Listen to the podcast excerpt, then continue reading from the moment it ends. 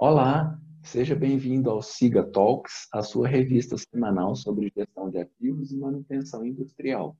No episódio de hoje, iremos falar sobre análise do custo do ciclo de vida dos ativos. A análise do custo do ciclo de vida, ou simplesmente análise LCC, como é comumente conhecida, através da sua sigla em inglês referente a Life Cycle Costing, é uma importante técnica de engenharia de confiabilidade que nos auxilia na identificação do ponto ótimo para substituição ou reforma dos ativos físicos. À medida que o tempo passa, os custos de manutenção e operação tendem a aumentar. Adicionalmente, a depreciação provoca perda de valor ano a ano. Conhecer o ponto ótimo de substituição, também chamado de ponto de vida econômica, é um importante diferencial para a tomada de decisão sobre investimentos. Para falar um pouco sobre o tema, recebo aqui o Vinícius Fonseca, gaúcho, 35 anos, engenheiro de automação, gerente de planejamento e controle da Sagres Agenciamentos Marítimos. A Sagres é uma companhia de operações portuárias, logística de cargas e armazenagem, presente nos portos de Rio Grande, Pelotas, Guaíba, Porto Alegre e Imbituba. Bom dia, Vinícius, tudo bem? Bom dia, Luciano. Tudo bem contigo? Tudo ótimo. Prazer tê-lo aqui conosco. Vinícius, o que motivou a Sagres a realizar um estudo do ciclo de vida dos ativos operacionais?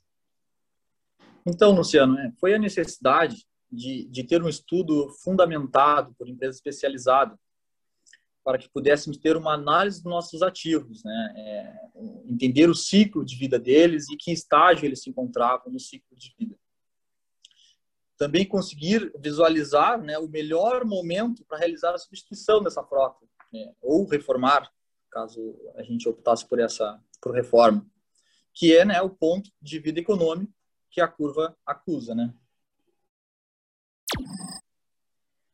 Vinícius, quanto tempo durou a realização do estudo e quais foram os pontos críticos para a sua execução? O estudo durou três meses, Luciano.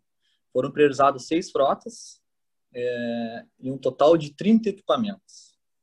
É, como é uma análise de estudo, é uma análise estatística, é, um dos pontos mais críticos foi a falta de padronização do nosso histórico de dados dos equipamentos. É, que para atender os requisitos do estudo, da análise, nós tivemos muito trabalho em qualificar esse histórico de dados. Né? É, e esse trabalho do LCC junto com o diagnóstico de gestão de manutenção que também fizemos, é, nos mostrou a, a, importância de ter um bom software de gestão de manutenção, né? E também de, de, de ter aquele trabalho uh, contínuo em conscientizar os técnicos, em, em sempre registrar adequadamente uh, os eventos de todos os equipamentos. Vinícius, e quais foram os resultados obtidos com a análise LCC?